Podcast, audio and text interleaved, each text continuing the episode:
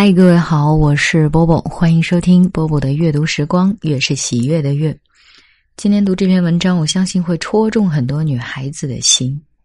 来听一下作者陈大力所写的：“你变优秀了，男神也不会喜欢你的。”写这篇文章是因为之前在朋友圈看到一句话：“被爱过后，你会发现，优秀一点儿也不重要。”是看第一眼就想哭的话了。我很早就发现，优秀跟被爱没有什么关系。我以前有个很喜欢的男孩子，他拒绝我过后交的女朋友是一个我实在看不出有什么特别的女孩子。不要脸的讲一句，我觉得他方方面面，论硬性条件，都比不过我。他俩的朋友圈我都在看，他们很合拍，一起去很多地方旅游，然后发那种非常细小的生活记录。比如女生埋怨这个男孩子说他非要他晚上陪着点奶茶外卖，结果两个人失眠一整晚。男孩子又会接着再发一条说他要澄清，昨晚点奶茶的时候他可是高高兴兴赞成的，就是。能看得出来，在一起是真的很开心。人在开心的毫无防备的时候，才会愿意把最简单的、最没有建设意义的琐碎端讲出来，欢迎每一个看客的折磨品尝。所以我理解他，也很欣慰他找到了自己真正喜欢的人。优秀算什么呢？我们讲的是喜欢一个人。不是阅卷，不是选个最高分，把它贴在墙上。喜欢，是你想要跟对方在一起，哪怕没有任何理由。更没有理由的是，当跟对方在一起时，你觉得不枉此生。我看过一句话，叫“快乐比光环更重要”。光环，在爱情里是不怎么加分的。我年少时不被爱，把所有过错揽在自己这边儿，觉得自己性格不行，没有特长或者长得不够好看，于是，为了被爱，一项一项去改，磕磕绊绊，到了今天，突然发现自己已经成了一个快十项全能的女孩子，会读书，会挣钱，会化妆，会穿搭，勤于事业，也能撒娇。还很懂事，但，我告诉你，我还是没有因为这些就被爱。后来我喜欢的男生可以一项一项把我的优点讲出来，他承认我的优秀，他甚至可以说我是他认识的最优秀的女孩子之一。但这种承认，是不可以构成相爱的。我以前问我朋友，一个正在读博的学霸男孩我问他：“你们学霸男孩是不是都喜欢学霸女孩的？”他说：“不是。”我问为什么，他那很笃定的语气说：“学不学霸和谈恋爱有什么关系呢？”对啊，虽然都歌颂势均力敌，但相爱是。极微小和怪异的事情，你可以因为一个人眼角的形状喜欢上他，因为一个人说话低沉的快听不清的样子喜欢上他，因为他的爱笑喜欢上他，或者因为他的不爱笑喜欢上他，像从晴空万里的远方飞来一道闪电，突然的刺穿身体。就是这么迅速的、热烈的、超脱的、无法描写的瞬间，眼前这个人成了独一无二。于是，外面的姹紫嫣红没有一点能及他。后来我才明白，并不是变得优秀就会被爱的。我们谈爱还是出于荷尔蒙。少女们大可不必把优秀当做爱情失意的解药，优秀不保证被爱，但优秀就没有用了吗？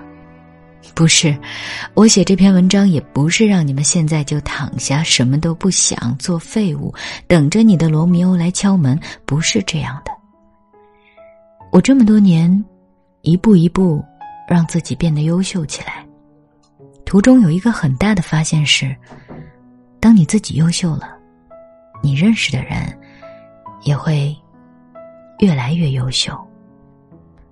比如，现在我身边那种年薪六七十万往上、性格又好、又有眼界、又有才华的男孩子，数不胜数。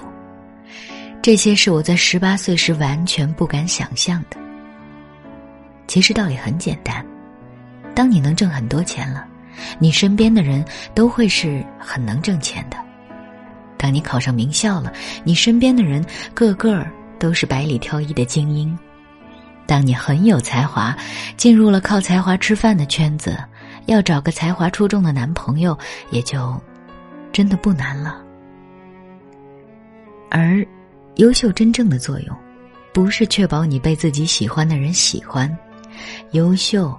真正的作用是让你在面对你喜欢的人时，至少能多一点点筹码与底气，不至于怯生生的，心里发着抖，告诉自己：“我不配，我不想这样的。”我真的很想配得上你。优秀过后，再去喜欢优秀的人，就是虽然你很好，但我也不错。这样，才不会自惭形秽啊！会觉得我认识你是一种运气，你认识我，又何尝不是一种运气？这样，才敢大大方方去追呀！这样，就算失败也没有什么可伤心的，反正还有大把美好的人可以爱。变得优秀的意义是，当你自己的圈子提升了。你或许会发现，从前积极张望的男神，真的不算什么。那这样的话，好像他喜不喜欢你都没什么关系了，因为你拥有了一个更美好的自己，而这是无价的。嗯哼，今天这篇文章为大家读完了。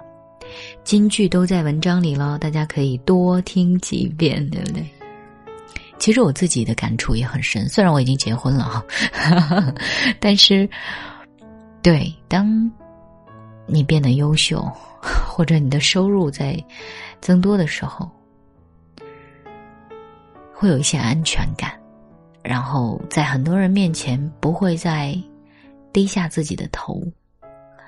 以及从前觉得非常自卑的感觉，也会渐渐的淡化掉。所以，女孩子们要努力呀，要努力让你的男神有一天在你面前算不上是什么男神。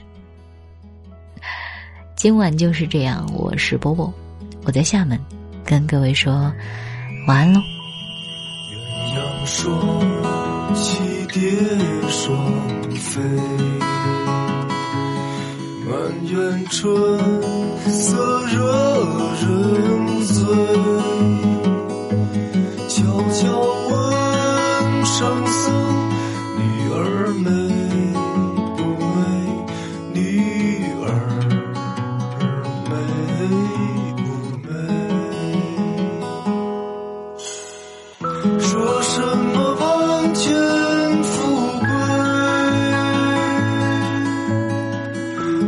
什么结